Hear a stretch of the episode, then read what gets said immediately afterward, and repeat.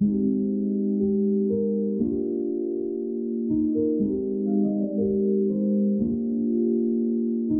cette deuxième saison, le podcast Il était une fois le bijou explore le concept d'exception.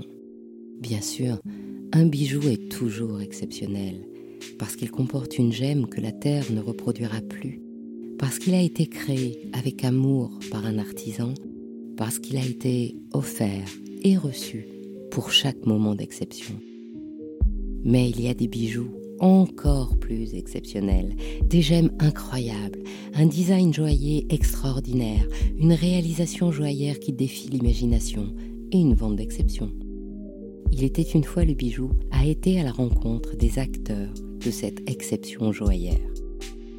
Dans le premier épisode de cette saison 2, Laurent Massy, gémologue et fondateur de l'école de gémologie Lagat, nous a expliqué les gemmes d'exception. Pour le deuxième épisode, je me suis demandé comment on concevait et dessinait un bijou d'exception et nous avons écouté le designer joaillier Frédéric Manet. Dans ce troisième épisode, j'ai interviewé Joti Serroge et Broussard, l'artiste joaillier sculpteur qui a réalisé la parure Rubéus avec la plus grande alexandrite du monde, imaginée par Frédéric Manet et exposée au musée des arts décoratifs du Louvre en 2019. Joti Serroge et Broussard s'est lancé de façon indépendante à 21 ans. À 27, il remportait sa première commande royale. À 28, il exposait à la Biennale du Grand Palais. Et à 29, il répondait à une commande princière. Alors je lui ai posé cette question toute simple et dont la réponse est pourtant complexe. Comment crée-t-on un bijou d'exception? Je suis Anne Desmarais de Jotan, amoureuse des mots et passionnée du bijou. Êtes-vous prêt à écouter cette belle histoire de bijou Commençons. Il était une fois le bijou.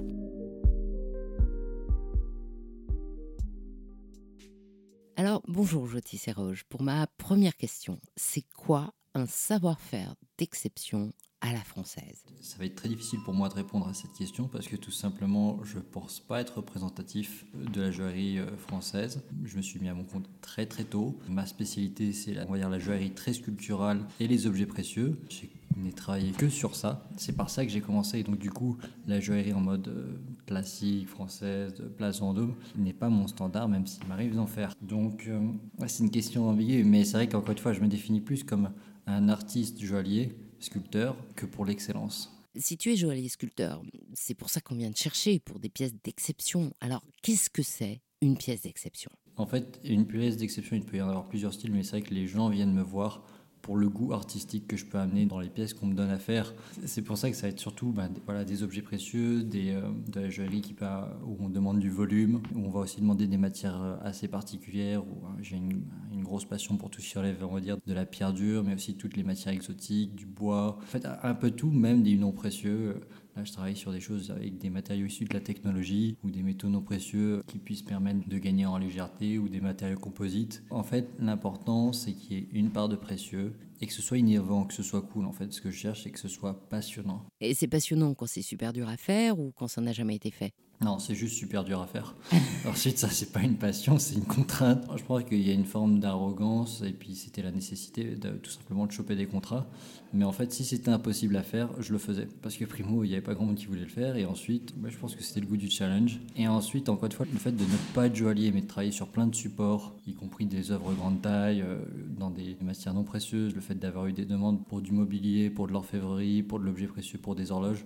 En fait, j'ai une vision qui est plus globale. C'est plus lifestyle, c'est plus euh, de l'art précieux, tout simplement de l'art précieux, c'est-à-dire avec des matières qui sont au moins une précieuse. Absolument, toute ou partie précieuse. Et quelle est la difficulté quand il y a comme ça une matière précieuse? Ça peut être une pierre, par exemple. Euh, je pense que la vraie difficulté, c'est plutôt à chaque fois le fait de devoir s'innover. Tout est toujours unique, donc à chaque fois, il faut retrouver, réinventer en fait des procédés ou des méthodes qui n'existent pas, trouver aussi le sourcing peut-être parfois assez particulier avec certaines commandes. en fait, c'est un ensemble de plein de petits trucs.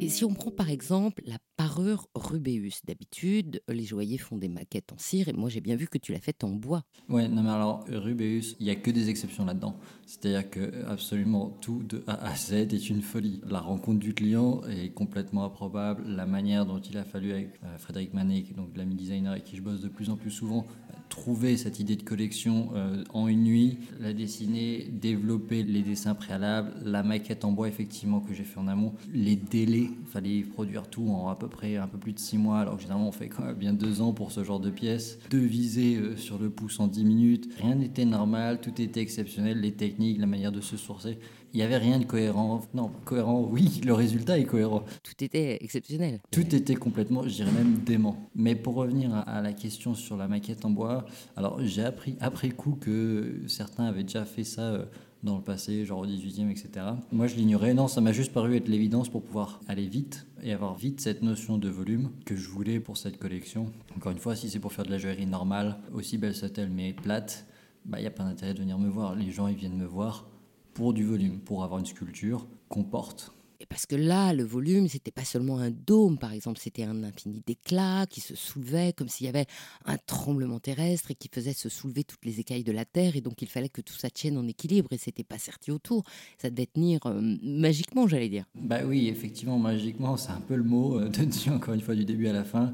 Non, j'ai fait ça pour avoir cette notion de volume. Ça, encore une fois, c'était hyper important. C'est vrai que comme tu dis, ce, côté un peu terrestre, etc. L'idée, c'est de vraiment évoquer effectivement la, croissance des cristaux, euh, quelque chose qui soit vraiment très minéral. C'est une, euh, une passion en parallèle de ce que je peux faire pour d'autres personnes.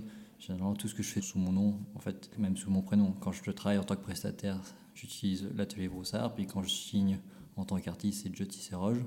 Mais tout ce que je vois là, ce que je fais sous Joe Tisseroge, c'est soit sur le thème du voyage, soit sur le thème des, des quatre éléments terre, eau, air, feu. Pour moi, la représentation de la terre, une des manières que je préfère privilégier, c'est justement les formes un peu cristallines, sur des bases carrées, où on a vraiment cette notion de croissance, de roche. Et donc, du coup, pour revenir sur ce collier, bah, comment on peut avoir cette notion de grand volume, sans être non plus euh, agressif et que ça reste confortable?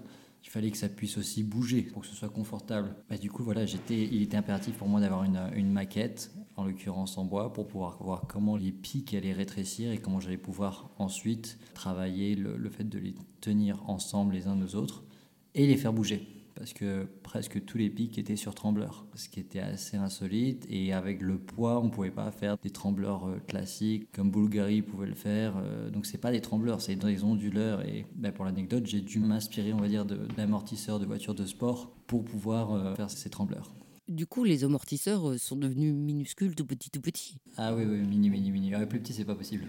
c'est, à vrai dire, cette pièce, c'était une chance pour moi d'avoir eu dans le passé aussi des contraintes, dans le sens que j'ai eu à faire aussi bien euh, du meuble que des horloges, parce que parfois, sur certains aspects, le montage s'approchait plus à, à de l'horlogerie qu'à de la joaillerie euh, dans le sens classique du terme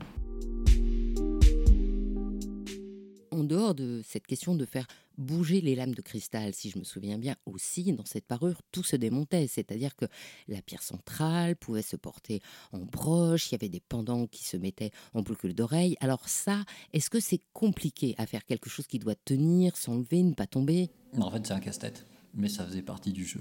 C'était en plus, ça, ça vient vraiment de moi parce que le client ne l'a même pas demandé. Donc c'était un, un, goût personnel pour la complication. Et comment on résout de cette façon-là? On, met, euh, on met quoi cette fois? Des, ressorts d'hélicoptère Non, là j'ai réussi à faire tout avec des, euh, des systèmes plus classiques de type euh, cliquet. Et même pour un des deux colliers, la seule solution qui était correcte, c'était d'utiliser un simple anneau ressort que n'importe qui peut acheter dans le commerce. Et au final, parfois les, les, choses les meilleures sont les plus simples. Cette pièce-là, on l'a bien compris que tout est exceptionnel. Et dans ce que tu as fait avant, est-ce qu'il y a un défi technique que tu as particulièrement aimé? Parce qu'il était technique et que tu l'as résolu En fait, à vrai dire, plus que technique, parfois c'est, encore une fois, c'est des conjointements et techniques et artistiques et surtout parfois c'est le support. Là, on dit euh, cette pièce est exceptionnelle. L'histoire, c'est que j'ai quasiment fait que ça, des pièces exceptionnelles. La première fois que j'ai eu une commande royale, j'avais que 27 ans, j'étais relativement bah, tout seul, j'avais juste un junior de 21 ans plus euh, deux apprentis, et c'était pour une paire de meubles entièrement sculptés d'argent, avec des méthodes qui n'avaient pas été utilisées depuis le XVIe siècle, que j'ai dû réinventer, faire aussi tout le plan avec un ami ébéniste des meubles, faire tous les dessins, toute la sculpture, c'était à peu près 5000 heures de, de travail. Euh, donc c'était assez colossal. Le délai était fou, le, personne n'avait jamais fait quelque chose comme ça. Le fondeur ne pouvait pas me faire de devis, donc j'ai dû tout calculer à l'aveugle. Même des gens très importants dans le métier qui ont vu ça ben, en parlent encore. Et c'était il y a déjà plus de 5 ans. Entre les deux alors, entre cette première pierre et la pierre de Rubéus, qu'est-ce qu'il y a eu d'autre qui t'a amusé à faire? Bah, J'aime bien les objets précieux, je me suis fait un, samouraï en argent, nacre, or, diamant, quelque chose d'assez euh, assez insolite. Ça, c'était pour moi. Encore une fois, comme je disais, l'idée, c'est de. Quand je fais mes créations, c'est souvent sur le thème du voyage. Et là, en l'occurrence, c'est par exemple de prendre une culture, en l'occurrence le Japon, de l'interpréter avec mon goût parisien. Et donc, en fait, au Japon, ce qui est intéressant, c'est le grand respect des traditions et aussi cette hyper-modernité. Et c'est pour ça que cette sculpture avait des parties hyper réalistes qui respectent les codes euh, classiques du Japon ancien et des parties en, en puzzle 3D de nacre qui faisaient un peu même presque comme des pixels évoquant la partie moderne et les deux étaient imbriqués l'un à l'autre. Donc il y a vraiment en fait l'idée c'est c'est presque parfois philosophique prendre l'essence d'une culture la retravailler, en faire un, design qui puisse être percutant. Et derrière, bah, au final, l'artisanat, c'est ce qui permet de rendre tout ça réel. Et cette pièce-là était grande comment? Euh, De mémoire, c'est 34 cm de haut.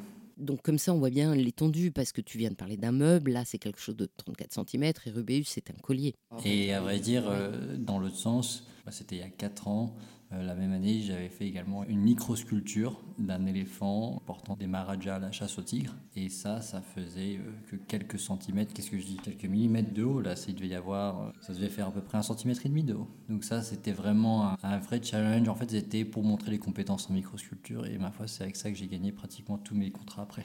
La microsculpture, ça se fait avec quelque chose de particulier, des machines particulières? Pas spécialement.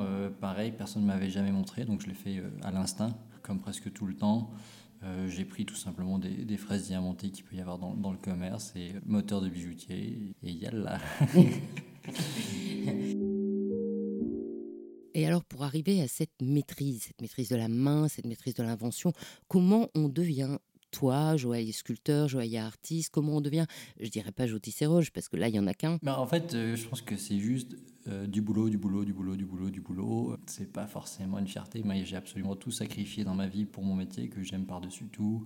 Et tu t'es formé comment? J'ai fait flamel de l'école boule pendant 4 ans, mais surtout, j'ai eu la chance de faire des bons stages et, de, et surtout de beaucoup bosser et de vouloir vraiment, à mon sens, devenir le meilleur le plus vite possible et qui pousse en fait à aller pas au plus facile mais au, plus cool, au plus pointu. Et puis ensuite, euh, bah, des coups de chance, le fait d'avoir appris, euh, d'avoir pu travailler dans un petit atelier et découvrir vraiment ce qui moi me passionnait à la base, qui était la, la joaillerie sculpturale et les objets précieux. Vite, j'ai pu apprendre les bases, mais comme je me suis mis à mon compte à, seulement 21 ans, eh ben, surtout j'ai beaucoup appris moi-même, euh, j'ai envie de dire dans la douleur, mais dans la passion. Quelle est la pièce dans l'histoire hein, euh, que tu n'as pas fait, euh, que tu aurais aimé créer? Je ne peux pas parler au passé, j'ai que 32 ans, donc euh, des horribles, en fait c'est je vais. pour l'instant je regrette rien, pareil ça c'est un principe de base, ne jamais rien regretter dans la vie. Je suis assez content de mon parcours, même s'il y a une ambiguïté, c'est-à-dire que ça peut être dur à vivre et en même temps il y a une fierté, une, une satisfaction du travail qui a été donné. Mais je me dis, qui a une commande royale en direct à 27 ans?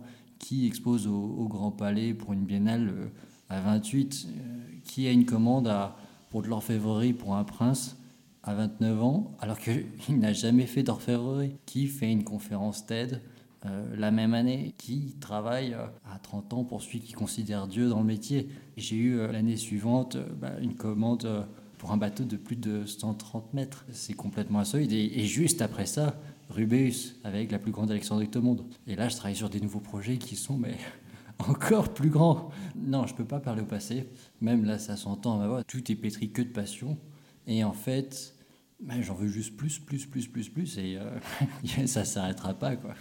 Tu le payes assez cher. On m'a dit que tu n'avais pas dormi pendant quatre mois. Euh, c'est pas faux, c'est même pire que ça. C'est vrai que pendant la période de Rubéus, pour bah, le fait d'exposer au Louvre, avec des impératifs de temps aussi courts, pendant presque six mois, euh, je bossais à peu près entre 15 et 20 heures par jour, tous les jours, tous les jours, tous les jours, tous les jours, tous les jours, pendant six mois. Et de mémoire, je me suis accordé que quatre jours off euh, pendant toute cette période. Et comment on survit? Bah, J'ai fait un burn-out après. Quand je parlais de pièces que tu n'avais pas créées, je voulais dire dans l'histoire, quelque chose que tu considères comme un immense truc au 19, 16e, je sais pas.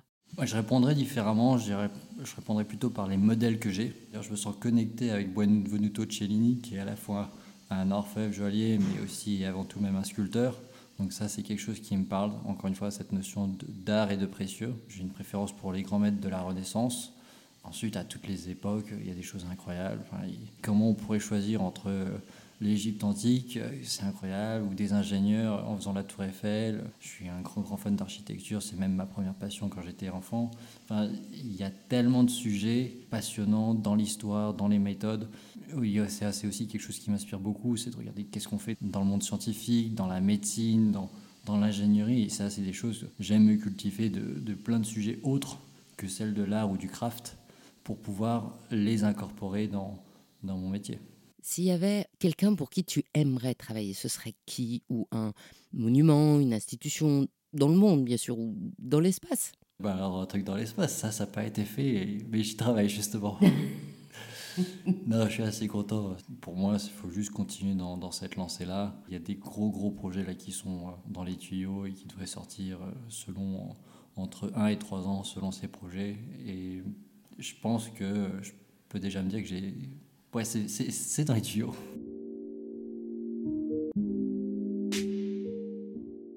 Une question comme ça. Est-ce que toi, tu as un bijou fétiche Toi, qui a créé des tas de choses pour tout le monde, qui a fait de l'orfèvrerie, des meubles? Est-ce que toi, tu as un bijou à toi fétiche? Alors, effectivement, je me suis fait un, un petit Ganesh que je porte presque tout le temps autour du cou. Et ça, c'était mon, mon cadeau de moi-même à moi-même pour mes 21 ans.